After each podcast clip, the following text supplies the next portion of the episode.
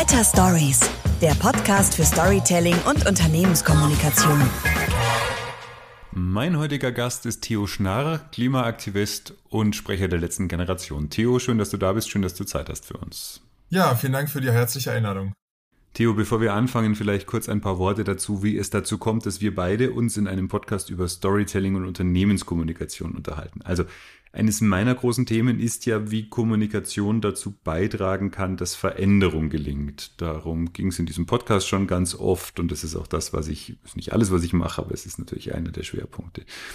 Und die dringendste und drängendste Veränderung in meinen Augen, und da sind wir uns ja vermutlich einig, betrifft natürlich die Art und Weise, wie wir Klimaschutz in der Zukunft, in der sehr nahen Zukunft umsetzen, stärken. Da teile ich durchaus eure Sorgen und vermutlich auch die Verzweiflung darüber, dass einfach immer noch so wenig passiert. Insofern bewundere ich auch die Zivilcourage. Ich habe auch durchaus Sympathie für ein gewisses Maß an zivilen Widerstand, beziehungsweise glaube grundsätzlich, dass ziviler Widerstand oder ziviler Ungehorsam schon auch ein probates Mittel ist, wenn man Veränderung erreichen will.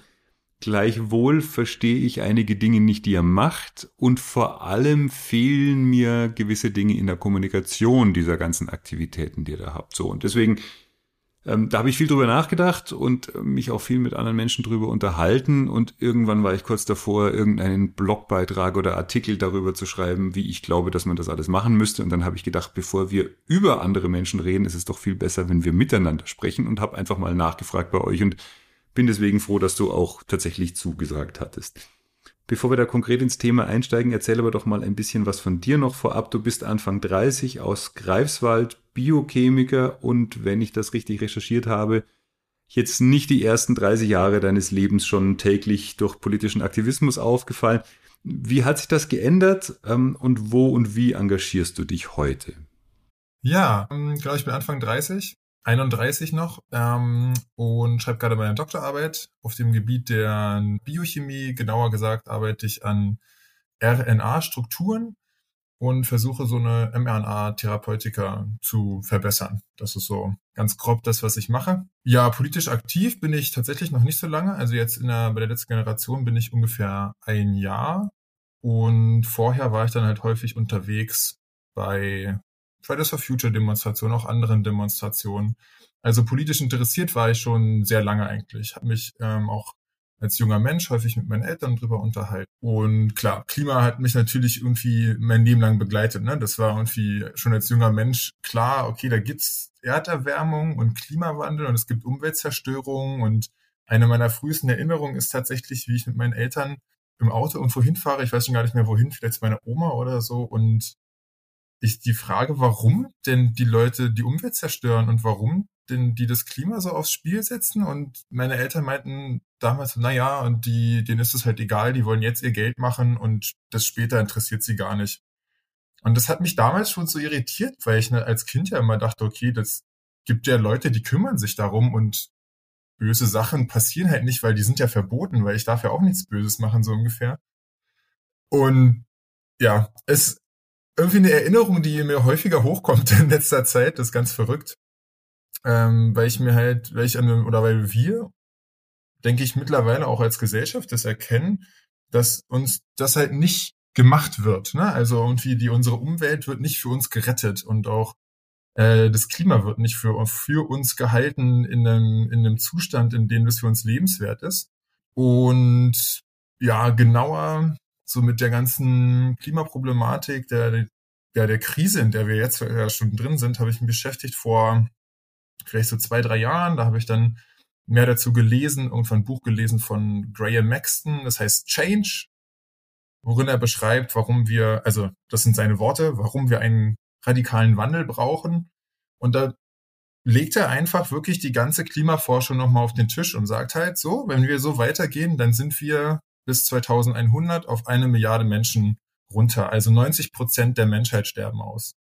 Und das sind, also ich bin Naturwissenschaftler, ich kann mit, also ne, ich, ich lese Fakten und ich lese diese Veröffentlichungen und dementsprechend, ja, kann ich mit Zahlen irgendwie mal ein bisschen was anfangen oder die berühren mich dann gewissermaßen und das hat mich schockiert einfach. Ne? Und gleichermaßen irgendwie zu sehen, okay, die Lösungen, die wir aber haben, die auch jetzt ja schon existieren, ja, die bedeuten, dass wir die Schere zwischen Arm und Reich wieder schließen. Und zwar in unserer eigenen Gesellschaft, aber auch global. Ja, und ähm, dann immer zu sehen, dass diese Veränderung einfach nicht umgesetzt wird, obwohl die da ist, obwohl die Ideen da sind und für so viele Menschen eine bessere Zukunft bedeuten, das hat mich einfach immer sehr, sehr schwer beschäftigt.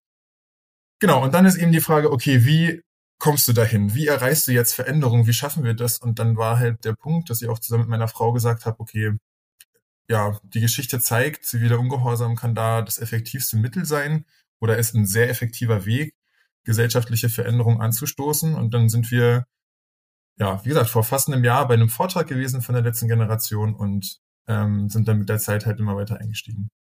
Jetzt hätte ich 90 bis 95 Prozent von dem, was du gesagt hast, vermutlich auch problemlos sagen können, würde ich also so weit unterschreiben. Trotzdem ja. bin ich jetzt noch ein gutes Stück davon entfernt, vielleicht ändert sich das im Laufe des Gesprächs, aber ich habe Zweifel, ein gutes Stück davon entfernt, ähm, mich jetzt morgen hier in München an den Stachus zu kleben. Also mhm. wie kommt es jetzt, dass du sagst, diese Art von Protest ist das, was uns weiterhilft? Äh, wir haben eine gigantische Bewegung gehabt, ne? eine gigantische Klimabewegung. Fridays for Future ist riesengroß gewesen. Also ich war damals mit auf der Straße, als es ähm, 1,4 Millionen Menschen waren 2019 in ganz Deutschland, die protestiert haben. Und das war so eine krasse Stimmung, ja, von Veränderung. Und du hast gesagt, boah, es sind so viele Menschen auf einmal, jetzt muss doch was passieren. Und dann haben sich halt PolitikerInnen auch daneben gestellt und immer gesagt, danke und wir brauchen den Schwung, den ihr uns mitgebt und das hilft uns so und dann ist irgendwie die nächste Bundestagswahl und wir sind an der gleichen Stelle. Also es passiert nicht genug. Es wird immer gesagt, okay, wir machen so ein bisschen was, aber nichtsdestotrotz verfehlen wir unsere Klimaziele. Das ist so ein kritischer Punkt und deswegen war es für mich so schwer zu sagen, okay, ich hoffe jetzt einfach drauf, dass diese Demonstrationen irgendwann mal diesen Effekt bringen, den die jetzt ja ewig nicht gebracht haben. Und dann ist, also wenn wir uns die Geschichte anschauen, und Dinge nehmen, die für uns selbstverständlich sind, wie das Frauenwahlrecht oder ähnliche Sachen, die sind halt auch erkämpft worden über Aktionen, die eine Gesellschaft in eine große Spannung gestoßen haben. Und das habe ich halt bei der letzten Generation gesehen, weil klar, was wir tun, unsere Aktionen, die sind nicht beliebt, ne? aber die bringen uns halt in eine Spannung als Gesellschaft. Wir müssen uns damit auseinandersetzen und wir müssen uns mit der Motivation auseinandersetzen. Und so können wir das halt schaffen, einen demokratischen Konsens zu finden und auch können wir es auch schaffen, als Gesellschaft zu erkennen, okay, unsere Regierung wird uns nicht retten. Ja, und deswegen habe ich gesagt, okay, wenn das jetzt dann der Weg sein muss, der ist super unangenehm, der ist auch für mich persönlich ja super unangenehm. Ich habe keinen Spaß an solchen Aktionen, ich habe auch keinen Spaß vor Gericht zu stehen. Dann ist es jetzt so, dann ist es jetzt irgendwie meine moralische Pflicht, ich habe das erkannt, dann muss ich das jetzt machen. Und wenn du das jetzt machst, seit etwa einem Jahr, wie du gesagt hast, wie zufrieden bist du? Was habt ihr erreicht? Was, was ist der Erfolg? Wie beurteilst du das? Mitte Juli hat Jürgen Trittin bei RTL gesagt, dass der Druck von der Straße schon sein Echo gefunden hat. Und da war die letzte Generation auch gar nicht so immens in den Medien, wie sie jetzt sind. Ne?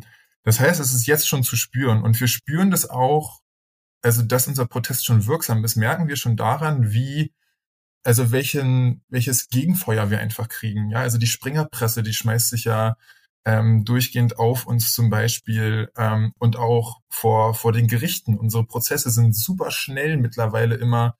Ja, äh, äh sorry, wenn ich dich da jetzt ähm, mhm. ganz kurz schon mal unterbreche, weil das ist genau der Punkt, wo es ich schon nicht verstehe. Also ihr macht ja nicht diese ganzen Aktionen, damit Jürgen Trittin in allen Ehren den guten Mann irgendwas sagt oder dass die Springerpresse äh, auf euch äh, losgeht wie, wie die Bluthunde, ich meine, natürlich kann man sagen, in echt ist das, was ihr macht, ja im Prinzip völlig marginal. Also ich meine, ein paar Leute stehen im Stau in Deutschland, kommen zu spät zur Arbeit, das tun jeden Tag vermutlich Millionen.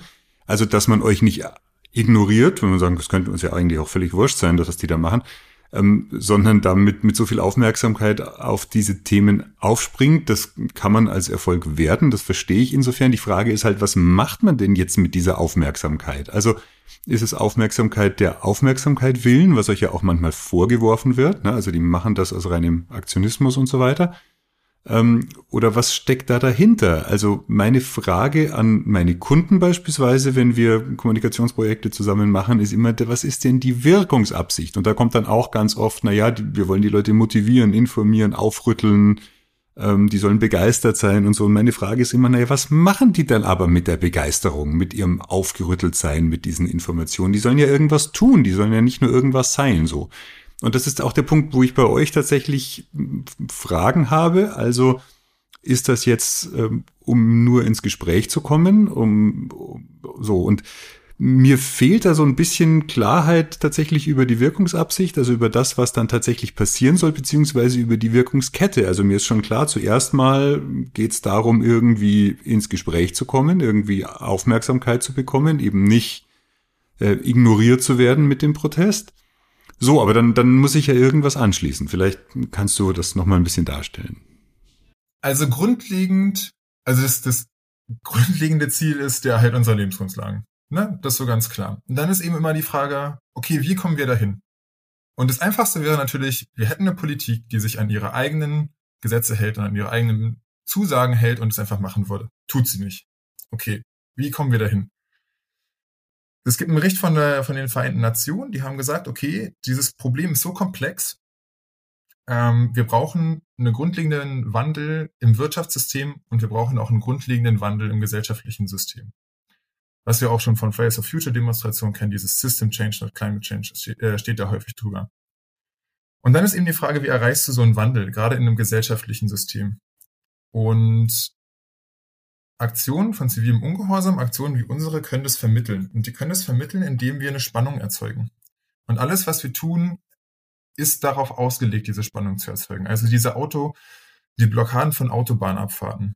Ja, die, das ist halt ein Thema, da regen sich halt super viele Menschen drüber auf. Und ich, wie gesagt, ich kann es verstehen. Ich habe auch überhaupt keine Lust darauf, Menschen im Alltag zu stören. Und auch die Aktion an dem, an dem Gemälde zum Beispiel, das war natürlich ähnlich, dass dann erstmal die Frage aufkommt, hä, was hat denn das jetzt gerade mit Kunst zu tun?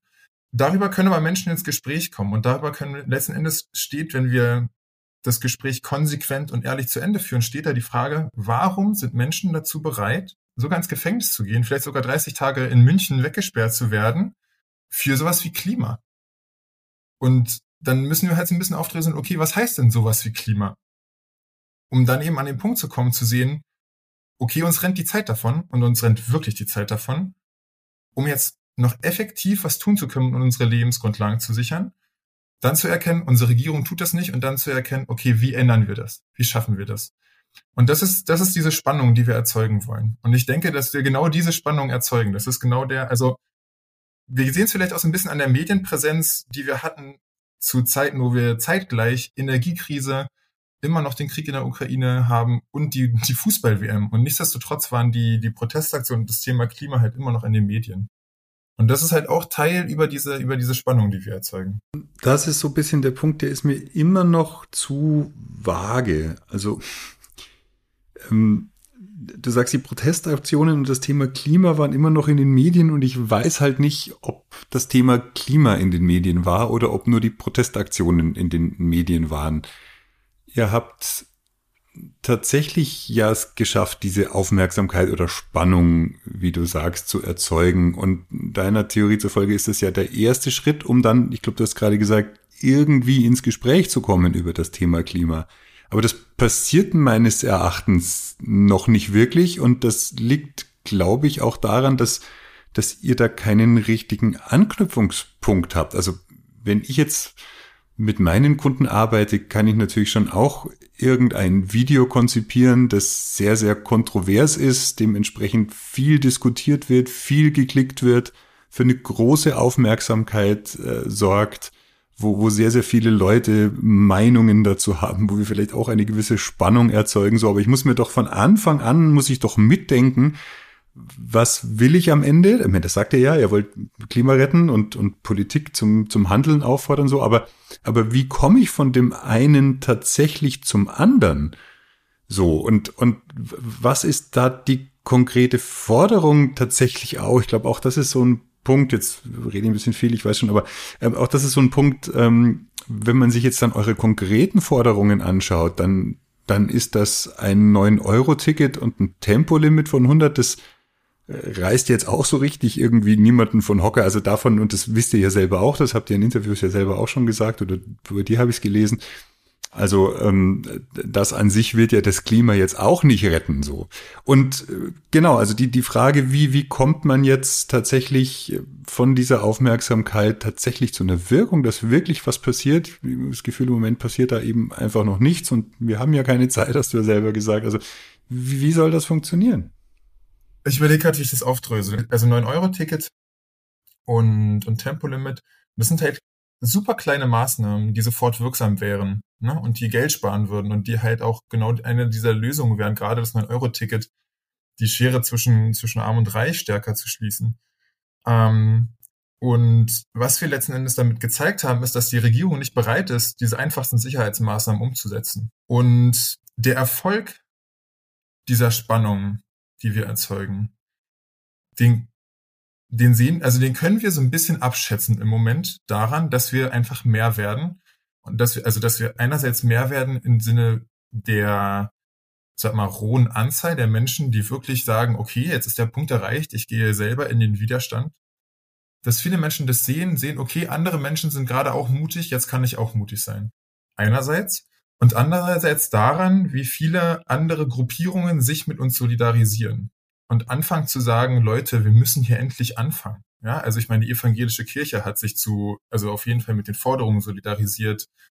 Viele große Teile der, der Klimabewegung und es gibt halt quasi sehr viel Vernetzung noch mit anderen Gruppen, wo das eben auch angestrebt wird. Und das sind so weitere Punkte, wo wir, wo, wo Teile der Gesellschaft, verschiedene Teile der Gesellschaft halt anfangen, sich zumindest thematisch auf die gleiche Seite zu stellen. Und da kommt dann halt irgendwann die Theorie der Veränderung rein, wenn halt ein geringer Prozentsatz von der Bevölkerung sagt, okay, wir müssen hier grundlegend was verändern, und dann in den Protest geht, und es muss jetzt nicht sein, dass alle Menschen an der Straße kleben, aber das könnten zum Beispiel auch große Streiks sein oder ähnliches, dass dann was, was, dass dann was passieren muss, dass sich dann was verändern muss, einfach weil der Alltag grundlegend nicht mehr läuft. Und das ist halt super schwer, jetzt zu sagen, dass der Punkt auf jeden Fall in zwei Monaten kommen wird oder sowas. Aber der ist da. Ja, und da gibt's halt auch wieder Forschung zu von zum Beispiel Professor Schellenhuber, der soziale Kipppunkte beschrieben hat, wo dann, wenn halt so die ersten, das können Kirchen zum Beispiel sein oder das können, ähm, können viele Menschen aus der Kunst sein, das können halt so Personen oder Personen oder Personengruppierungen sein, die dafür sorgen, dass dann ein großes Umdenken in einer sehr schnellen Zeit passiert und dann quasi einfach andere Teile der Gesellschaft nachziehen. Und das ist die Theorie und das ist super schwer, jetzt abzuschätzen, ob das klappen wird. Okay, und diese ganzen Unterstützerinnen und Unterstützer, die bekommt ihr dadurch, indem ihr im Gespräch bleibt, indem Leute vielleicht auch sehen, oh, die riskieren tatsächlich was, ähm, wenn das denen so wichtig ist, vielleicht setze ich mich doch mal mit dem Thema auseinander, vielleicht informiere ich mich. Also ich, ich, ich kann das schon verstehen. Also ich meine, ihr, ihr zitiert ja, du hast das ja am Anfang auch gesagt, ähm, dieses Frauenwahlrecht, ne? Also die Suffragetten in England und so, die dafür gekämpft haben, das, das war ein Beispiel, auch das ist erkämpft worden, das geschieht nicht von selber. Die hatten natürlich im Vergleich zu euch einen strategisch unglaublichen Vorteil. Die hatten nämlich einfach eine ganz, ganz klare Forderung, und zwar eine. Frauen sollen wählen können. So, das hat jeder verstanden so. Das ist völlig klar.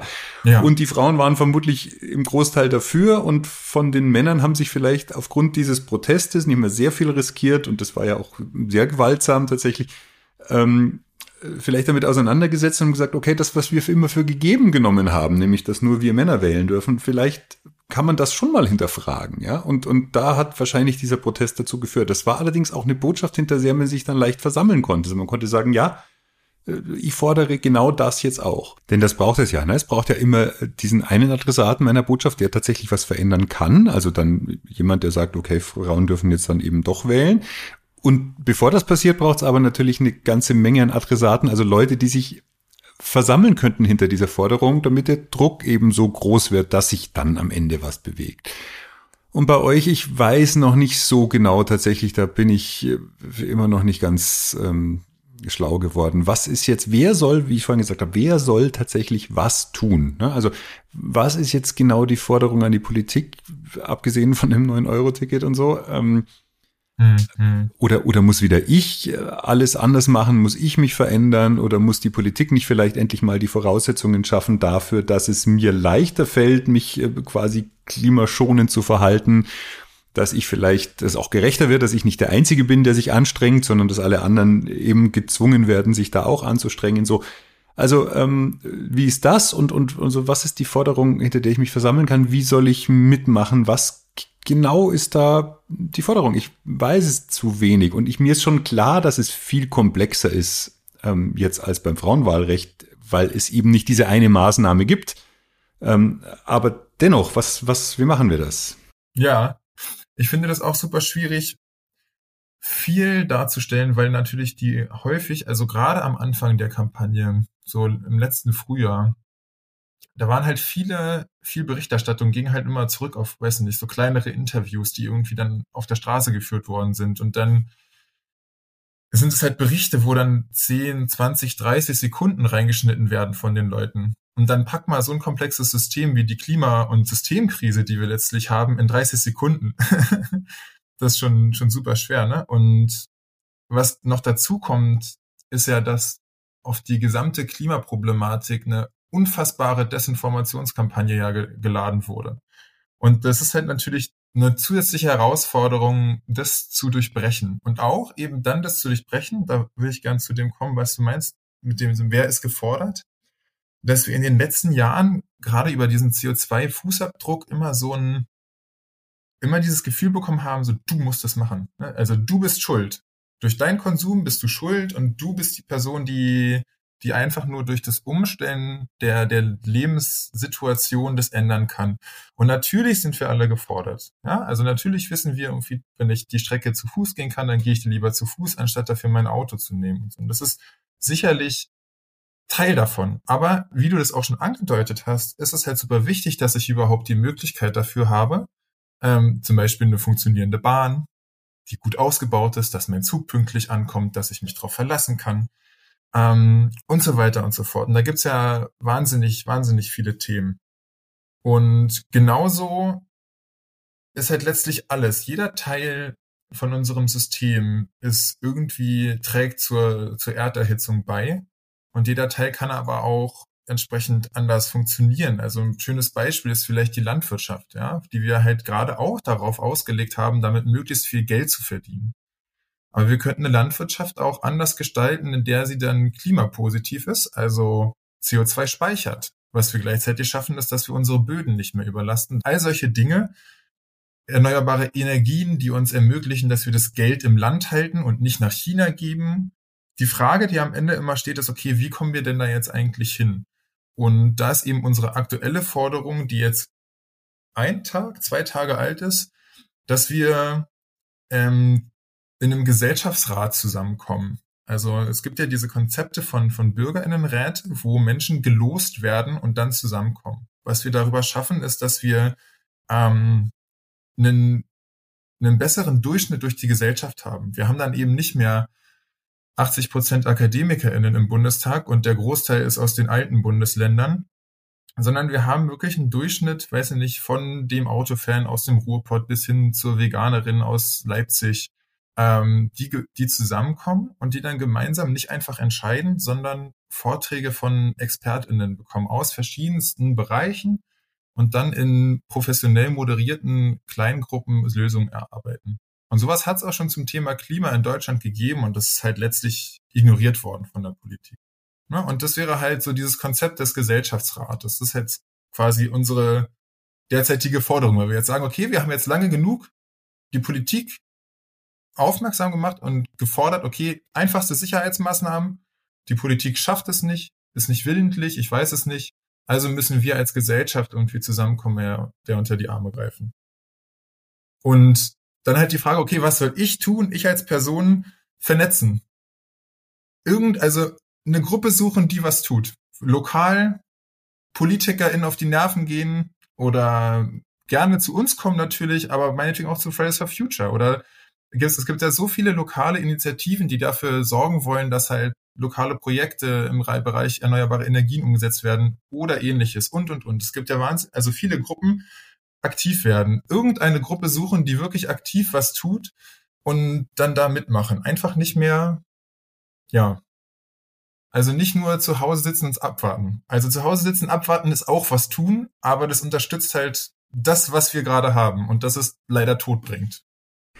Also würdet ihr mich um einen Rat fragen? Habt ihr nicht gemacht, weiß ich, aber ähm, dann wäre es schon da nochmal ähm, gewaltig drüber nachzudenken, was jetzt äh, knackige Forderungen sind, hinter denen man sich versammeln kann. Also äh, wie gesagt, ähm, Tempolimit ist, ist völlig klar, tut in echt eigentlich keinem weh und hätte einen Effekt, aber wird die Welt nicht retten. 9-Euro-Ticket habe ich inhaltlich ähm, tatsächlich auch sogar ein bisschen Bauchschmerzen, weil ich mir denke, ähm, ob da die Welt jetzt gerechter wird, dass jemand wie ich bloß noch 9 Euro für so ein Zugticket äh, zahlt. Ich kenne viele Leute, die würden äh, auch gerne mehr zahlen, wenn nur ein Bus käme, da wo sie wohnen. Ja, also das, äh, da weiß ich gar nicht, sollten wir nicht vielleicht einfach mehr Geld in dieses System stecken und, und uns nicht so darüber Gedanken machen, dass jetzt irgendwie das so wahnsinnig günstig ist für alle tatsächlich, also auch für mich und für noch viel besser Verdienende. Äh, und dann so ein Gesellschaftsrat, ich meine, man weiß ja, wenn man, wenn Politikerinnen und Politiker mal nichts machen wollen, dann gründen sie eine Kommission, weil dann hat man erstmal alles irgendwie auf die lange Bank geschoben und dann tagen die und bis die Ergebnisse haben, ist es vielleicht von der Tagesordnung verschwunden, das Thema, und, und dann kann man es irgendwie ignorieren. Und wenn ich mir jetzt denke, hey, die Welt geht unter, was machen wir denn? Gründen wir mal einen Gesellschaftsrat. Das, boah, das finde ich jetzt auch nicht so die, so die knackige Forderung, wo ich, ich jetzt, sag mal, mitgehen würde zur nächsten Demo, ja. Da würden mir irgendwie andere Sachen einfallen. Also, ähm, da, da würde ich mal ein bisschen drüber nachdenken. Wenn ihr, wenn ihr den, den Finger da mehr in die Wunde legen wollt, also was für mich persönlich, jetzt da nicht nicht übertrieben lange drüber nachgedacht. Was für mich so ein bisschen ein Skandal ist, es gibt ja ganz, ganz viele Dinge, die man heute umsetzen kann, die ganz viele Menschen schon schon sich ausgedacht haben. Ne? Gibt's gibt's Listen mit den 100 effektivsten Sachen, die man quasi sofort machen kann und so weiter. Ähm, und, und krass ist, dass ja viele Sachen nicht passieren, weil die Bürokratie da uns im Weg steht. Ne? Also alle wollen es, aber irgendwie kriegen die es nicht gebacken. Ähm, oder weil halt doch wieder irgendwelche vereinzelt Interessen, die über gute Lobbyarbeit, also gut in Anführungszeichen, dann verfügen, yep. das alles wieder ausbremsen. Also die Dinge nicht zu tun, die man tun könnte, die eigentlich äh, der Gesellschaft nicht groß wehtun würden, dass man nicht mal das macht, weil Leute da dagegen stehen. Das, das finde ich ein bisschen Skandal. Dazu sagen, schaut's mal her, also hier setzt mal das zumindest um. Und wie gesagt, es ist nicht so einfach wie beim Frauenwahlrecht, ist mir völlig klar, aber irgendwie müsst ihr ein bisschen in diese Forderungen investieren, glaube ich, so kommunikativ. Und das, das zweite ist, ähm, ich glaube ja schon und ich bin fest davon überzeugt, dass Weltrettung am Ende auch ein bisschen Spaß machen muss. Also wir streben da ja eine, eine langfristige Verhaltensänderung an. Das ist ja nichts, wo wir jetzt mit Angst und Panik kurz mal den Fluchtreflex auslösen von uns Menschen, funktioniert ja gut, ne? Also wir sind ja zu Höchstleistungen in der Lage ähm, aufgrund von solchen Dingen. Aber ähm, das funktioniert halt auch nur sehr kurz. Ne? Das funktioniert in der ersten Phase einer Pandemie, ne? wenn die Leute mal ein paar Tage zu Hause bleiben müssen, äh, da machen die das gerne aus Angst. Ähm, aber das ist jetzt nichts, was drei Jahre hilft und was die Leute dann zwei Jahre später zu einer Impfung treibt beispielsweise. So, und also so ein bisschen zu sagen, für was sich das lohnt, warum das auch Spaß machen kann. Wenn du hast das zwischen den Zeilen ja schon, oder hast es jetzt ein paar Mal angesprochen schon, ne? Wir, wir, wir könnten eine gerechtere Welt haben, prinzipiell. Wir könnten eine viel sinnvollere, nachhaltige, ressourcenschonendere Landwirtschaft haben. Wir könnten, also es hätte ja diverse Vorteile. Ne? Die Welt wäre ja im Prinzip auch an sehr, sehr vielen Stellen einfach schöner, wenn uns das alles gelingt. Also das, das findet mir auch noch ein bisschen zu wenig statt. Es ist sehr viel, ne, also sehr viel, ah, hysterisch will ich jetzt nicht sagen, aber es ist schon sehr viel aufgeregte Kommunikation und sehr viel, wow, es ist alles irgendwie, es ist ja, es, es stimmt ja, es ist, es ist kurz vor knapp und es, es ist ein sehr, sehr drängendes Problem. Ähm, das ist völlig richtig, aber nichtsdestotrotz, ne, weil was ja passiert ist, ähm, wenn die Leute so das Gefühl haben, es ist nicht geil, da mitzumachen und, und wir haben selber nicht so richtig eine Ahnung, wie wir da mitmachen können ähm, und, und ähm, dass man entweder halt sich radikalisiert wie ihr sozusagen, in Anführungsstrichen radikalisiert. Das ist die eine Möglichkeit. Und die andere, das, was die meisten machen, ist, sie ziehen sich halt irgendwie Eskapismus, ne? Also ziehen sich zurück, machen sich's Hügge zu Hause oder irgendwas. Mhm. Aber es ändert ja nichts. Und ihr wollt ja, dass sich was verändert. Ihr wollt ja nicht nur, dass die Leute hysterisch werden, sondern ihr wollt ja tatsächlich, dass sich was verändert. So, also das, das wären so die zwei Dinge. Einmal irgendwie klarer noch einfach zu sagen, so das ist eine, eine Forderung, wo sich wirklich viele Leute dahinter versammeln können. Und dann gerne auch ein bisschen so Lust machen drauf. Ja, aber also diese Liste, die du meintest, ne, mit den, weißt du nicht, 100 Sachen, die jetzt schon gingen, das ist auch alles von Fridays for Future schon rausgearbeitet worden. Ne? Also das ist alles schon, das ist da. Also die wissen das auch. Und das ist letztlich, denk, also finde ich irgendwie auch ein, also an unseren Protesten offenbaren sich einfach viele strukturelle Probleme auch, finde ich. Also unter anderem eben genau dieser Punkt über den Lobbyismus, den du angesprochen hast, dass das nicht umgesetzt wird. Obwohl, ich meine, das ist ja, wir sind ja in einer absurden Situation. Wie du sagst, die, wir wissen, dass das ein kritisches Problem ist. Und wir wissen, Lösungen sind da. Und wir wissen auch, dass die, dass wir uns eigentlich eine bessere Welt, also dass wir uns eine bessere Welt geben. Ja, sauberes Wasser, Innenstädte, in denen wir uns freier bewegen können, die nicht von den Autoabgasen verpestet sind, ähm, die Schere zwischen Arm und Reich schließen, gesunde Nahrung und vor allem global ein Handel, der fair ist. Und zwar zu einem Preis, den wir alle bezahlen können. Und ähm, was damit einhergeht, ist halt auch, dass nicht einige wenige profitieren, sondern dass wir alle daran profitieren. Aber genau, letztlich das, was wir, was wir tun, birgt halt die Möglichkeit, dass diese, dass sich darüber auch die mediale Darstellung ändert. Ne? Auch wirklich, dass halt immer wieder gesagt wird, hier wird das Recht gebrochen. Hier wird die Bundesregierung bricht das Recht. Ähm, um Menschen die Möglichkeit zu geben, aufzustehen. Weil das ist, das wird, die, diese Veränderung wird nicht von alleine kommen. Und die wird nach meiner Überzeugung oder was heißt nach meiner Überzeugung, aber nach dem, was wir auch in der Geschichte sehen oder in der Fachliteratur sehen, wird nicht einfach durch Demonstration kommen. Das passiert nicht innerhalb unserer Institutionen, sondern das müssen wir gemeinsam schaffen.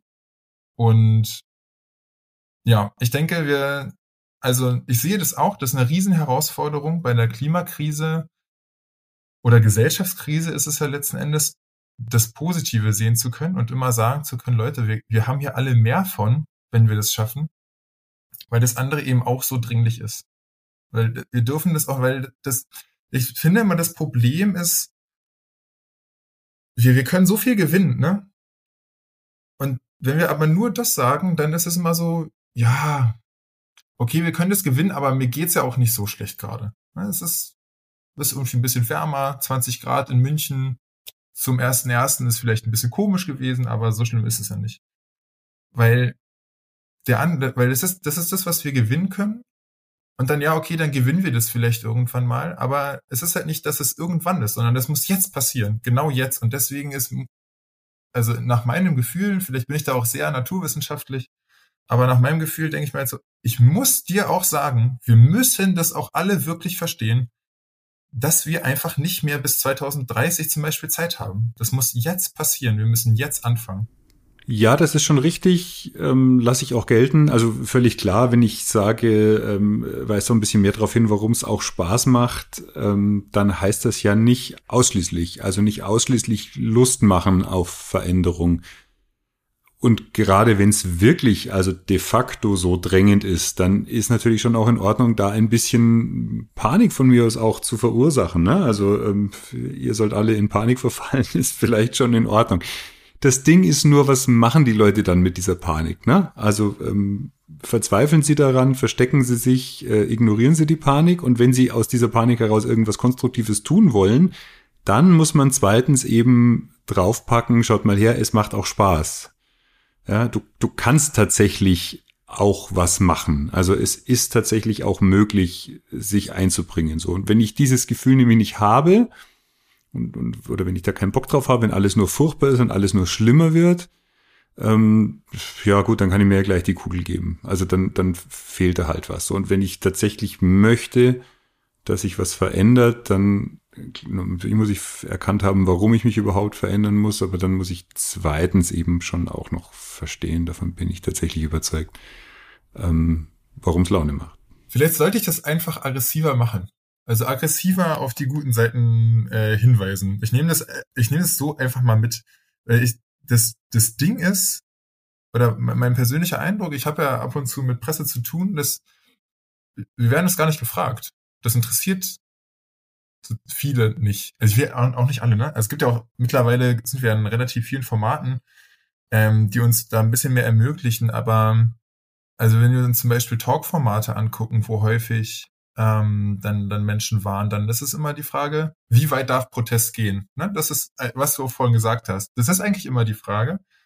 Und das kommt dann gar nicht, das kommt gefühlt gar nicht dazu, dass wir darüber sprechen, okay, wie könnte die Welt eigentlich anders sein? Wie so, wo, wofür, wofür setze ich mich ja eigentlich ein? Ja, und das ist genau der Punkt, der mich nicht wundert, da ihr ja diese Geschichte nicht liefert. Und das, das müsst ihr liefern. Das Journalistinnen und Journalisten fragen euch das nicht, wenn ihr dieses Thema nicht besetzt. Also wenn man bei euch auf die Webseite schaut, dass die Hälfte der Bilder ist Naturkatastrophen. Also die Aussage ist, ist alles sehr, sehr, sehr, sehr schlimm und sehr, sehr eilig. Äh, und die, die Folgen sind drastisch. So, und die andere Hälfte der Bilder seid ihr in Aktionen. So über was werden die Leute dann wohl mit euch sprechen, wenn nicht über diese Aktionen? Also wenn bei euch in der Kommunikation das nicht stattfindet, dieses Lustmachen darauf, dieses Sagen, wie cool das sein könnte, dann werden die Menschen nicht nachfragen. Das, so, so, so ticken die nicht. Vielleicht mal in so einem Format wie hier, aber ähm, jetzt nicht in, in dem Fünf-Minuten-Interview. Also von daher, das kann mich wiederholen, würde ich grundsätzlich ähm, eben dazu raten, Forderungen ein bisschen knackiger so zu gestalten, dass es einfacher ist, da das zu unterschreiben, zu sagen, ja genau, haben Sie recht, finde ich auch, möchte ich. Denn wie cool könnte es denn sein, wenn wir tatsächlich die Generation wären, die noch ähm, die Kurve gekriegt hat? Das ist doch was, äh, was tatsächlich Spaß wäre, oder? Ich glaube, dass wir so langsam an den Punkt kommen, dass wir so eine Geschichten präsentieren können oder genau solche Sachen. Dass wir diese kleinen Forderungen hatten. Das hat, das hat schon auch strategische Gründe. Ne? Das ist halt, du, diese Form von Protest ist halt in den letzten Jahren in Deutschland nicht da gewesen und auch verglichen mit Fridays of, wobei Fridays of Future am Anfang ja auch ziviler Ungehorsam war. Ne? Also am Anfang hieß es ja auch, die sollen was lernen gehen und das kann man nicht machen und doch bitte nicht für, nur fürs Klima, was soll das denn? Ähm, und jetzt haben wir also eine große Aufregung ähm, und es wird viel geredet über die Proteste und letztlich für sowas Kleines wie ein Tempolimit, für sowas Kleines wie ein Euro-Ticket, was halt eigentlich sofort umsetzbar ist, sofort wirksam ist. Und daran zeigt sich, also damit machen wir eigentlich, wie gesagt, dieses, also deutlich, dass die Regierung nicht willentlich ist oder nicht fähig ist, aus welchem Grund auch immer, die kleinsten Sachen umzusetzen. Deswegen war diese Forderung auch so klein. Ähm, und bis dahin hatten wir halt, also das ist so mein Empfinden, hatten wir gar nicht die Möglichkeit, wirklich darüber zu sprechen, also ähm, auch tiefer reinzugehen. Und das kam jetzt halt dann interessanterweise auch nach der Gemäldeaktion, dass dann größere Anfragen kamen, dass ähm, Menschen von uns auch mehr Raum gegeben wurde, darüber zu sprechen. Okay, was ist, was, was, was, was wollt ihr eigentlich? Ist es denn eigentlich wirklich so schlimm? Und wie sollen wir das denn sonst machen? Wir können das so, so, so ist doch die Welt nun mal. Aber nee, die Welt ist nicht so. Und jetzt kommen wir eigentlich gerade an den Punkt, dass wir die, dass wir das vorstellen können. Ne? Und ich wünsche mir immer so ein bisschen, dass, ähm, weil, also alles, was ich mache, ist ja letztlich äh, die, die Forschung und die Ideen von anderen zu repräsentieren. Ne? Also ich bin ja selber kein Klimaforscher. Ich habe das nicht selbst rausgefunden, sondern ich sage halt, okay, hier Professor Rahmsdorf, Professor Schellenhuber, Professor Kempfert, Professor äh, oder ähm, Professor Meyer Göpel und und all die Menschen, die halt dafür, die das aufgezeigt haben, die Konzepte entwickelt haben. Und dann wünsche ich mir immer, dass die dass die Menschen dann die Stimme bekommen und dass dann, dass die Menschen in die Talkshows eingeladen werden und dann halt gesagt wird, okay, stellen Sie, stellen Sie es doch mal vor, wie können wir das denn anders machen? Und ich, das, meine Hoffnung, dass wir diesen Punkt, und das wäre vielleicht auch wieder so ein sozialer Kipppunkt, dass wir den so langsam erreichen, ähm, dass, ja, dass wir auch medial stärker darüber sprechen. Und im medial stärker darüber sprechen, was cool ist, wie du, wie du so schön sagst. Ja, da freue ich mich dann schon drauf. Bin gespannt, wie das äh, weitergeht. Jetzt nicht nur bei euch, sondern mit dieser gesamten Bewegung und wünsche natürlich euch und uns allen dann in diesem Anliegen ähm, viel Erfolg. Ich bedanke mich sehr für das Gespräch heute bei dir, Theo. Vielen, vielen, vielen Dank für die Einladung. Und bei Ihnen und bei euch bedanke ich mich ganz herzlich fürs Interesse. Freue mich schon auf das nächste Mal, wenn ihr mal mit mir in oder über diesen Podcast sprechen wollt, einfach eine Mail schreiben an podcast at better-stories.de. Macht's gut. Ciao, ciao. Better Stories, der Podcast für Storytelling und Unternehmenskommunikation. Von und mit Philipp Goller.